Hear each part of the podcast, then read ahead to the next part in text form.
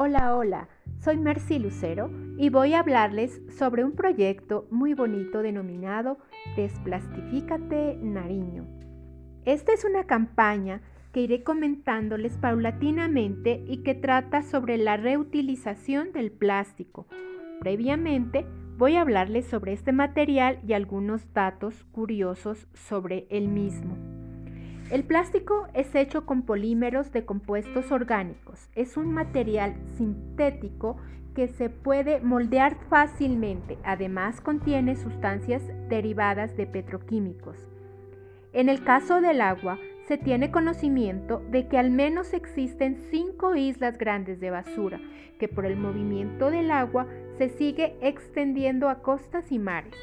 Este plástico afecta a las especies marinas, en algunos casos, los animales terminan enredados con los plásticos o en el peor de los casos, los consumen y pueden provocar su muerte.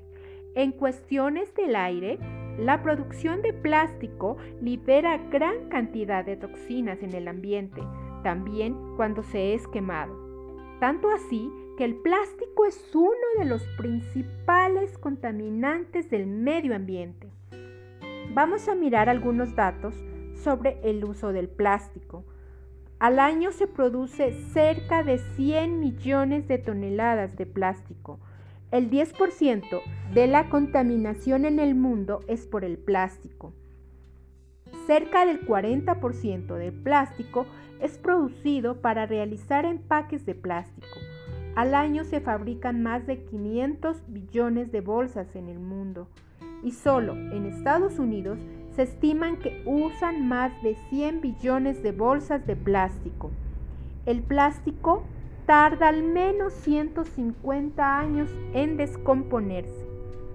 13 millones de toneladas de plástico desastrosamente terminan en el océano. Al año, cerca de 100.000 especies mueren por el plástico. Para fabricar 2 toneladas de plástico se requieren 1.2 toneladas de petróleo y 460 kilos de derivados de gas natural. El principal problema del plástico es que para elaborarlo se utilizan energías no renovables. Por cada kilogramo de plástico se fabrica desde cero se emiten unos 3.5 kilogramos de CO2 a la atmósfera.